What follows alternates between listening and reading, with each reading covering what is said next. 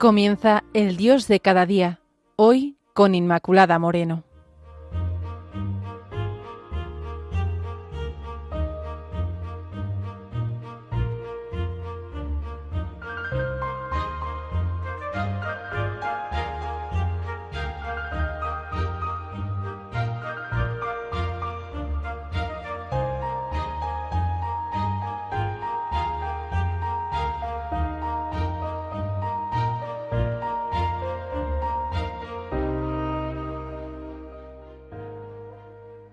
Queridos amigos, bienvenidos al programa El Dios de cada día.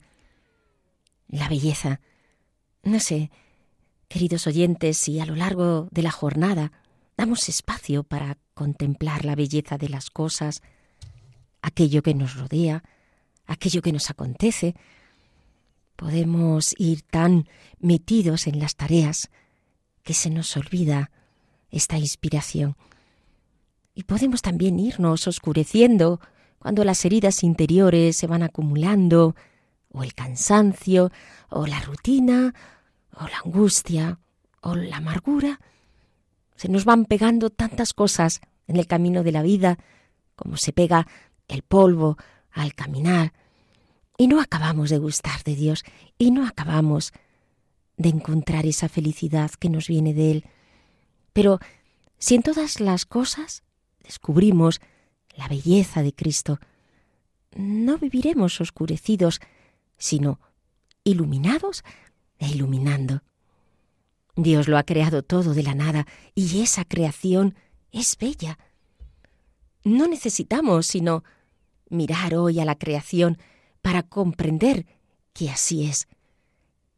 Te invito a que dilates tus sentidos, a que captes la belleza de la creación, a que eleves tus ojos y a que contemples la profundidad del cielo, el esplendor de la hierba, a que escuches los sonidos de la naturaleza, a que huelas el perfume de las flores, la belleza del sol en su ir y venir del día a la noche, a que escuches el sonido del viento o del agua, a que contemples el espesor de las nubes, el mismo transcurrir de la vida.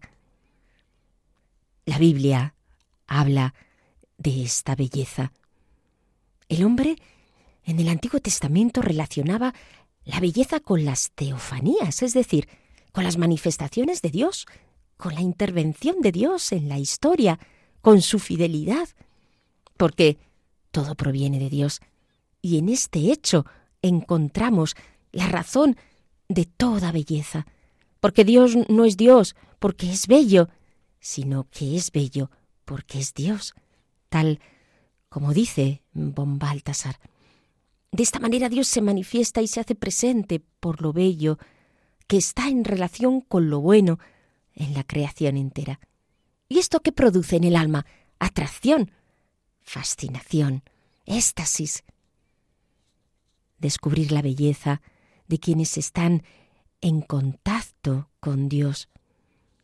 Los limpios de corazón, ellos son los que contemplan la belleza, los que reciben esta emoción, que es más allá que una emoción, es la misma presencia de Dios, que deja el cabot, su gloria, es la fuerza de lo bello en las cosas, la de su paso en nuestro día, que va dejando poco a poco su estela.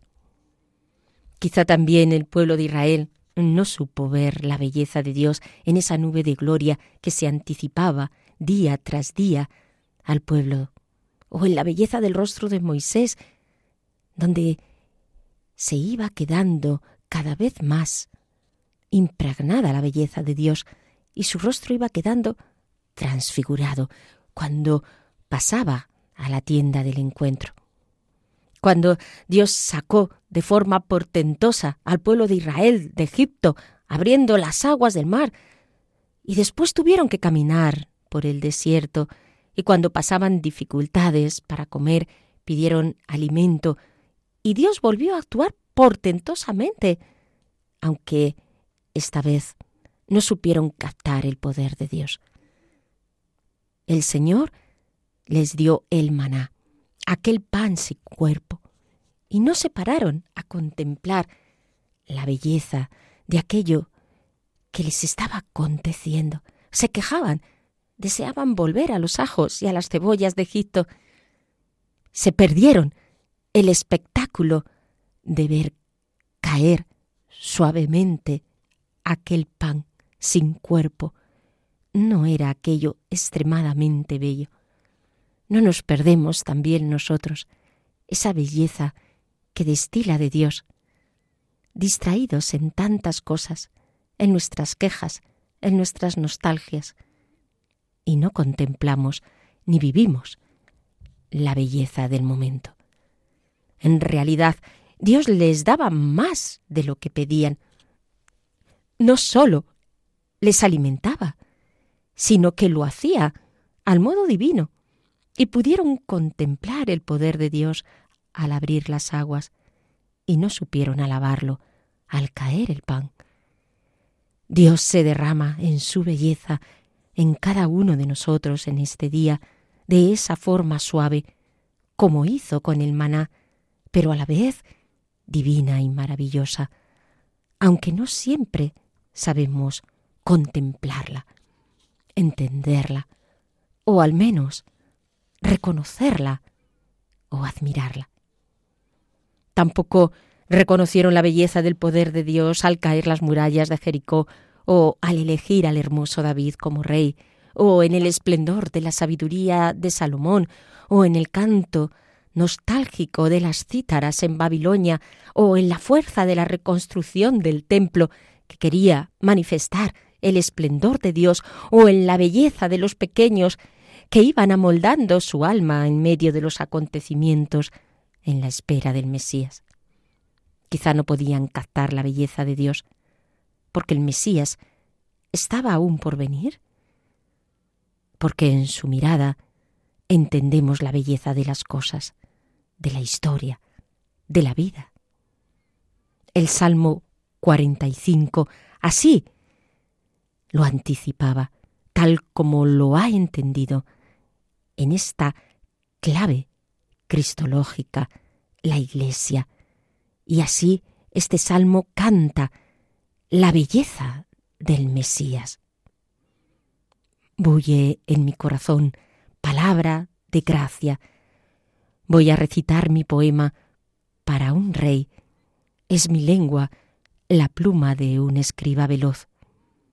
Eres hermoso, el más hermoso de los hijos de Adán la gracia se derrama en tus labios. Por eso Dios te bendijo para siempre. Ciñe tu espada a tu costado, oh bravo en tu gloria y esplendor. Marcha, cabalga por la causa de la verdad, de la piedad y de la justicia. Tensa la cuerda en el arco que hace terrible tu derecha. Agudas son tus flechas, bajo tus pies están los pueblos, desmaya el corazón de los enemigos del rey. Tu trono es de Dios para siempre jamás, un cetro de equidad es tu reino. Tú amas la justicia y odias la impiedad. Por eso tu Dios te ha ungido con óleo de alegría más que a sus compañeros. Mirra y aloe y casia son todos tus vestidos. Desde palacios de marfil, laudes te recrean. Hijas de reyes, hoy entre tus preferidas, a tu diestra una reina con el oro de Ofir. Escucha, hija, mira y pon atento tu oído. Olvida tu pueblo y la casa de tu padre, y el rey se prendará de tu belleza. Él es tu Señor, póstrate ante él. La hija de Tiro con presentes y los más ricos pueblos recrearán tu semblante. El salmo, de este modo, expresa la belleza de un rey, no expresa aspectos del cuerpo, sino de lo que es y lo que dice. Dice palabras de gracia. La gracia es ese don excelente, sobrenatural, divino. Habla de la hermosura del más hermoso entre los hombres, habla de sus labios, y no exalta la proporción de estos, sino las palabras que de ellos salen. Es su porte el que describe y la excelsitud de sus vestidos y complementos, su bravura, valentía, equidad, justicia, destila el perfume de la mirra y el aloe y la acacia. Luego atrae como el perfume, relumbra como el oro, y se admiran y se sienten atraídos todos los que le ven. Además, es el elegido, ungido por el óleo del Espíritu. Jesús es el Rey Bello, en cuyos labios se derrama la gracia, el ungido por el Espíritu, el que destila belleza y hermosura, lleno de valentía, de equidad y justicia. Él es el modelo de belleza, el modelo a seguir, el modelo a contemplar y a mirar. Hechos a su imagen, destilamos su belleza cuando estamos llenos de su espíritu, cuando en nosotros está la verdad, la justicia y la equidad. Como dice el Catecismo de la Iglesia Católica en el número 2500, la verdad entraña el gozo y el esplendor de la belleza espiritual. La verdad es bella por sí misma, la verdad de la palabra, la expresión racional del conocimiento de la realidad creada es necesaria al hombre dotado de inteligencia, pero la verdad puede también encontrar otras formas de expresión humana, complementarias, sobre todo cuando se trata de evocar lo que en ella hay de indecible, las profundidades del corazón humano, las elevaciones del alma, el misterio de Dios. De esta manera nos habla de la relación, el catecismo, entre belleza y verdad. Porque es cuando participamos del reinado de nuestro Señor, porque somos reyes con Él y en Él por el bautismo. Entonces relumbramos en Cristo, en la gloria del Padre. Jesucristo es el más bello de todos los hombres, por lo que es y por lo que hace.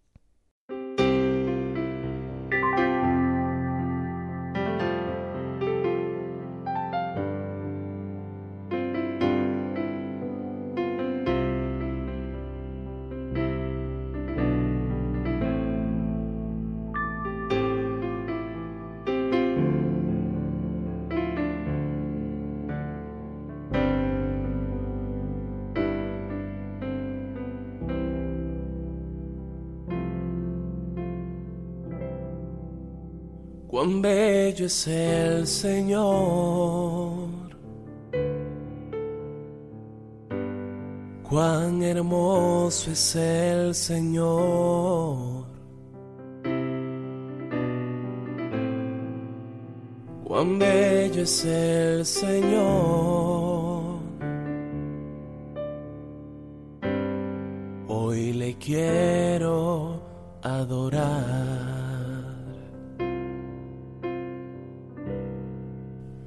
cuán bello es el Señor, cuán hermoso es el Señor, cuán bello es el Señor. Hoy le quiero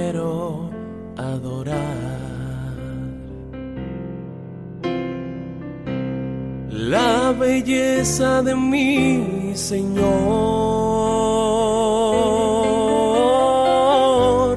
nunca se agotará.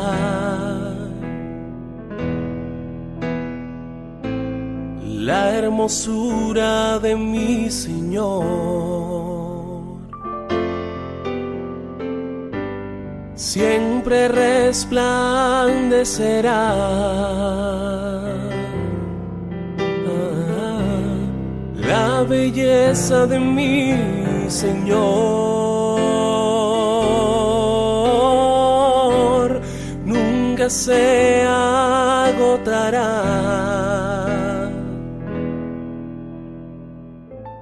Queridos oyentes, les recuerdo que estamos en el Dios de cada día, contemplando la belleza de Dios.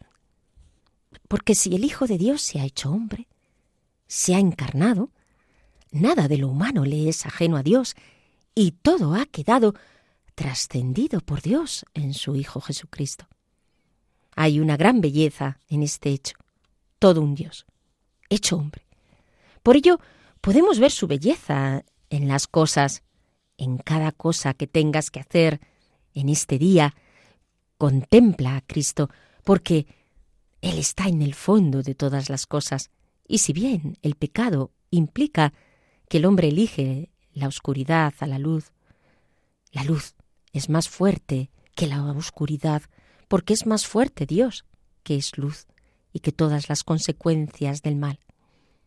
Te invito a que vivas este día captando la belleza de todo, y en ella veas a Cristo, el hombre más bello de todos los hombres, el Rey que ha embellecido a su esposa, la Iglesia, el rostro del amor. Hay belleza al ver ese plan de Dios Padre sobre el Hijo, belleza en ver a Jesús como un hombre sencillo, aprendiendo un oficio poco relevante, en un lugar poco importante del mundo, en un momento de la historia. Quizá te parezca que tu vida no tiene ese esplendor, ese fulgor, esa belleza, porque es ordinaria para los hombres, escondida para ellos, poco relevante, porque no haces o no has hecho en ella cosas que hayan llamado la atención, porque en ella no hay fama u honores, ni siquiera quizá ese trabajo que te hubiera gustado, o esa familia que habrías deseado, o esa situación personal que siempre te había parecido la ideal para ti. Y sin embargo, está llena tu vida de belleza porque Cristo la ha dotado de ella, la belleza de lo pequeño, de lo sencillo, de lo humilde, de lo poco significativo para los hombres, pero no para Dios. La experiencia contemplativa que implica la oración en esa relación diaria con Dios que lleva a crecer en la sabiduría divina, es decir, la oración que nos acerca más a Dios en el día a día y nos lleva a su inmensa sabiduría, está llena de belleza. La misma abnegación, la entrega en lo pequeño, que construye el mundo silenciosamente, pero realmente. Mira, como tu vida está así, llena del fulgor de la belleza. Puede ser que las tareas apostólicas del día a día también nos hagan opaca la belleza del Hijo de Dios, aunque esto pueda resultar contradictorio. A veces el exceso de actividad, incluso para la Iglesia y al servicio de ella, puede hacernos perder el fin y el objetivo, que es la gloria de Dios. Esa gloria de Dios pasa por actuar según su voluntad, por anclar cada actividad en la relación con Dios, o de lo contrario sería puro activismo vacío, por tanto. Y ahí está la belleza. Jesús predicó sin planes, sino simplemente según el Padre le iba dando. Con esto no quiero decir que no haya que hacer esos planes, pero siempre anclados en la oración y siempre abiertos a lo que el Espíritu quiere hacer de ellos. La vida de los discípulos se basaba en el seguimiento de Jesús. La belleza que atrae estaba de veras en estar con Él, en pasar largas horas a su lado, no en hacer cosas. Si esas cosas tenían sentido era porque se hacen con Él. Luego nuestro día a día es esto, significa estar con Jesús, seguirle, ser su amigo, ser sus discípulos en el fondo. Sin embargo, donde más difícilmente podemos contemplar o nos cuesta más contemplar la belleza es en la cruz, ¿Cómo ver belleza en el sufrimiento, en su dureza? Pero Jesús nos ha mostrado luz en el sufrimiento, nos ha mostrado sentido. La belleza no está tanto en el sufrimiento, en lo que significa la cruz, sino en el Cristo que cuelga en ella. Buscar la belleza en la cruz es encontrarla en el cuerpo del crucificado, en lo que Dios nos quiere decir en ella, el proceso que nos conduce al diálogo profundo, al desprendimiento de todo, a la realidad del carácter absoluto de Dios, Dios de Dios, luz de luz, de la misma naturaleza que el Padre, por quien todo fue hecho. Pero especialmente contemplamos ya con todo su esplendor la belleza del Hijo de Dios en la resurrección. Cristo resucitado, que porta las llagas, diciéndonos soy yo, el que te ha amado hasta el extremo, el que inició una nueva civilización tocando todo con la luz de mi resurrección. Es la luz que expele su precioso cuerpo transfigurado, es el olor de los perfumes que las mujeres, las mujeres ponen en su cuerpo. Es el olor de las flores del huerto donde se encuentra el bello jardinero. Es el cielo de eternidad que desprende su ser y es esa belleza del resucitado la que encontramos en nuestro día, la belleza del Cristo que vive y sale a nuestro paso, a nuestro encuentro en cada momento, en el silencio de nuestra vida, el gozo, en la alegría, en el descubrir a Cristo que rompe las cosas y lo hace todo nuevo, llenándolo todo con su creatividad. ¿No te has dado cuenta? En Jesucristo tú eres bello, una belleza que va desde luego mucho más allá de tu aspecto físico. Es la belleza de la historia, de la salvación que Dios tiene contigo, la que va entretejiendo y labrando como un maravilloso tejido de lino fino.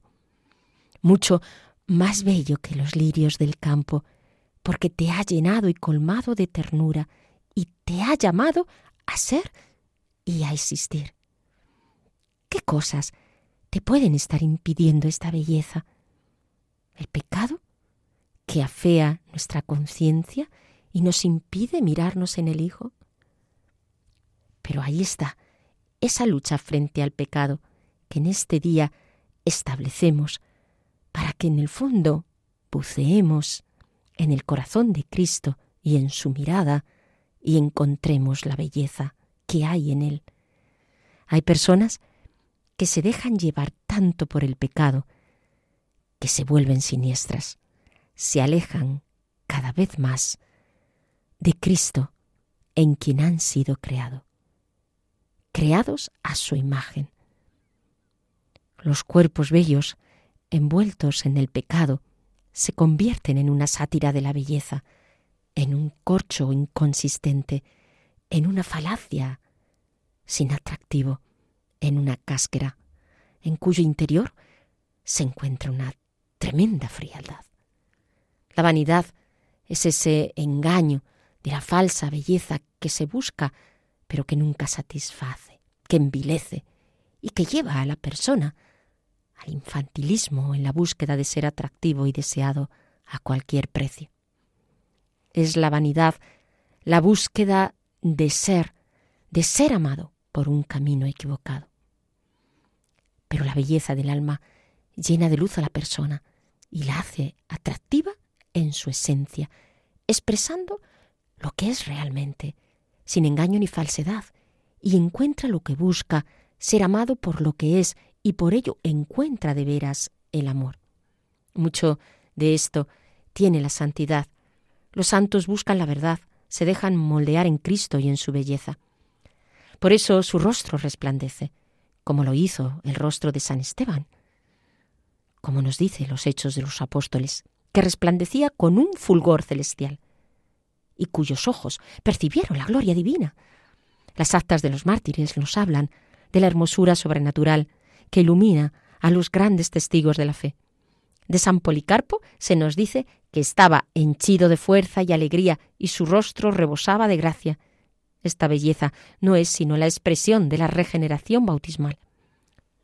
Son los que van embellecidos con traje de boda a la Jerusalén celestial, que relumbra de belleza. Por eso los santos hacen bella a la Iglesia, a la esposa de Cristo. Por ello los santos perciben a Dios como belleza, Recordemos a San Juan de la Cruz, que interpretaba toda la creación bajo la bella mirada de los ojos del amado.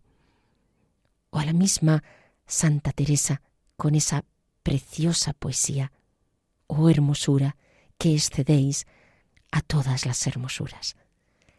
Es la belleza que ha quedado en María, la mujer más bella, porque en ella todo es apertura al Dios que la ha hermoseado. Sé hoy creador de belleza en tu ambiente, en tu familia, en todo lo que toques, a quien veas. Deja belleza. Expresa la belleza de Dios al sonreír, al perdonar, al ofrecer, al ayudar, al amar. Y así construye el reino de nuestro Señor y deja impregnada su belleza como un perfume. Queridos amigos de Radio María, termino así el programa de hoy, animándoles que descubran la belleza de Cristo a lo largo de este día. Si desean, ya saben, ponerse en contacto con nosotros, pueden hacerlo a través del correo el Dios de cada día 36 arroba. Hasta el próximo programa.